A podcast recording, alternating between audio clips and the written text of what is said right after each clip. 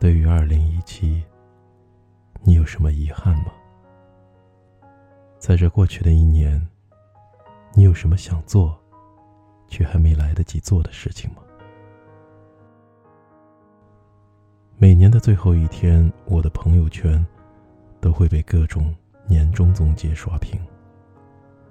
人们好像很喜欢在来不及的这一天反问自己：这一年，你定的目标都实现了吗？对啊，这一年，承诺自己的事，你都做到了吗？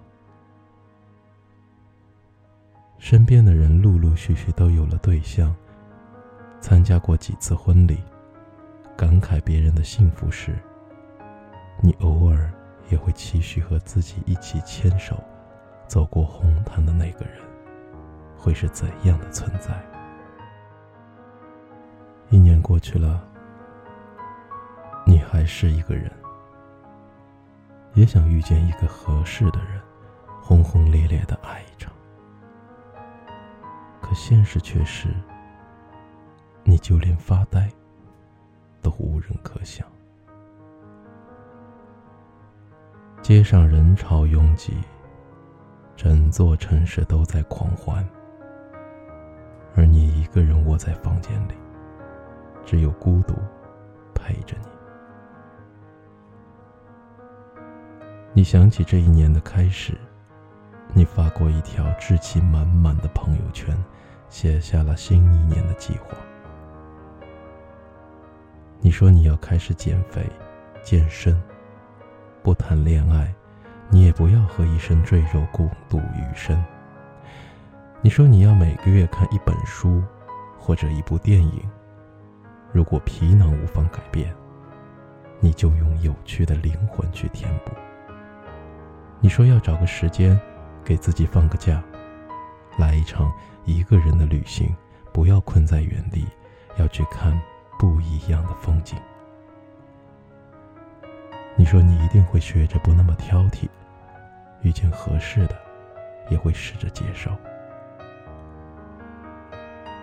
可是，一年过去了，恋人没有找到，只有赘肉对你不离不弃，书没来得及买，电影。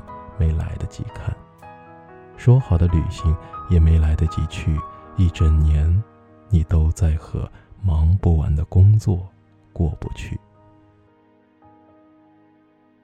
一年过去了，给自己定的目标，你好像一个都没有做到哎。但是你再仔细想一想，会不会有一些小确幸、小成长？你自己都不曾看到呢。你再努力回头看一看，虽然写下的目标很多都没有实现，但其实这一年也没有你想的那么糟糕吧？虽然没有减肥成功，你吃遍了附近各种美食。公司楼下的煎饼果子，同事买的黑森林蛋糕，这些好吃的带来的幸福感。你通通都没有错过。书和电影虽然没有看，但是那些你一个人加班的晚上，让你对业务越来越熟。以前做起来特别吃力的工作，也开始变得井井有条。上司虽然大部分时间还是在骂你们不争气，偶尔也会夸奖你一句。旅行虽然没有去。但是钱攒下来了。你给爸妈买了一个好一点的按摩椅，你学会了照顾别人的情绪，即使不开心，你也不会把情绪都写在脸上，让在场的其他人尴尬不已。你学会了为别人着想，即使一个人在外面过得不好，爸妈问你，你也会说你一切都好，让他们别担心。你学会了管理自己的社交圈，不再。在朋友圈唉声叹气，偶尔你也会难受到想哭，但不会像个孩子一样，逢人就抱怨了。你学会了和自己对话，不管有一天有多苦，你都会在睡前告诉自己，没关系，一切都会过去，然后收拾心情，迎接新的一天。你看，在别人看不到的地方，你好像长大了，你变得更懂事、更成熟了。虽然对于二零一七我们有过太多的遗憾，你也一定有很多想做却没来得及做的事。可万物皆有缝隙，你的二零一七也不例外。但那又有什么关系？那是光照进来的地方。正因为你的二零一七有了那一点点的缺憾，你的二零一八才有更多可能。不论过去的一年你经历了什么，那些不好的，那些遗憾的，都将成为过去。你终于可以对自己说一句：“这一年，你辛苦了。谢谢你，二零一七，拼命努力的自己。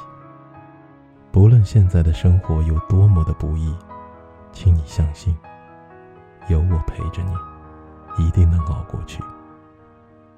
二零一八会对你很好，我也会一直都在。”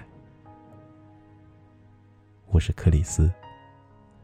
不论现在的你在哪里，我都祝愿，在二零一八新的一年里，你能平安、喜乐、万事顺意。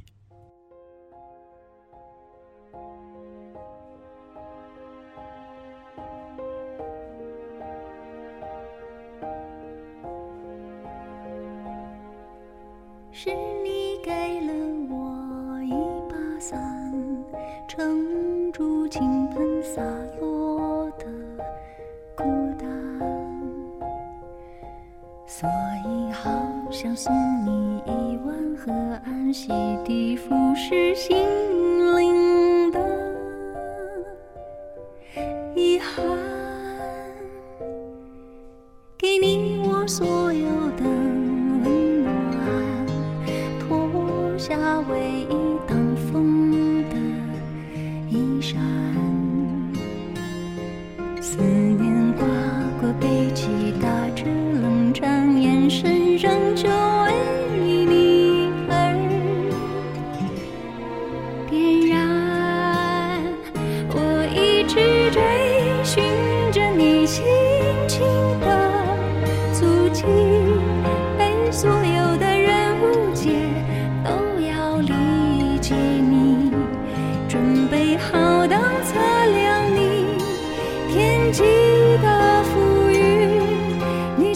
终点等我，笑里有余地。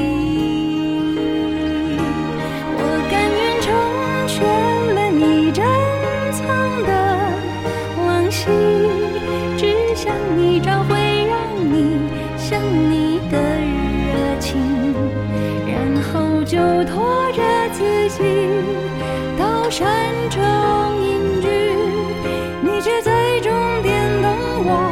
住进。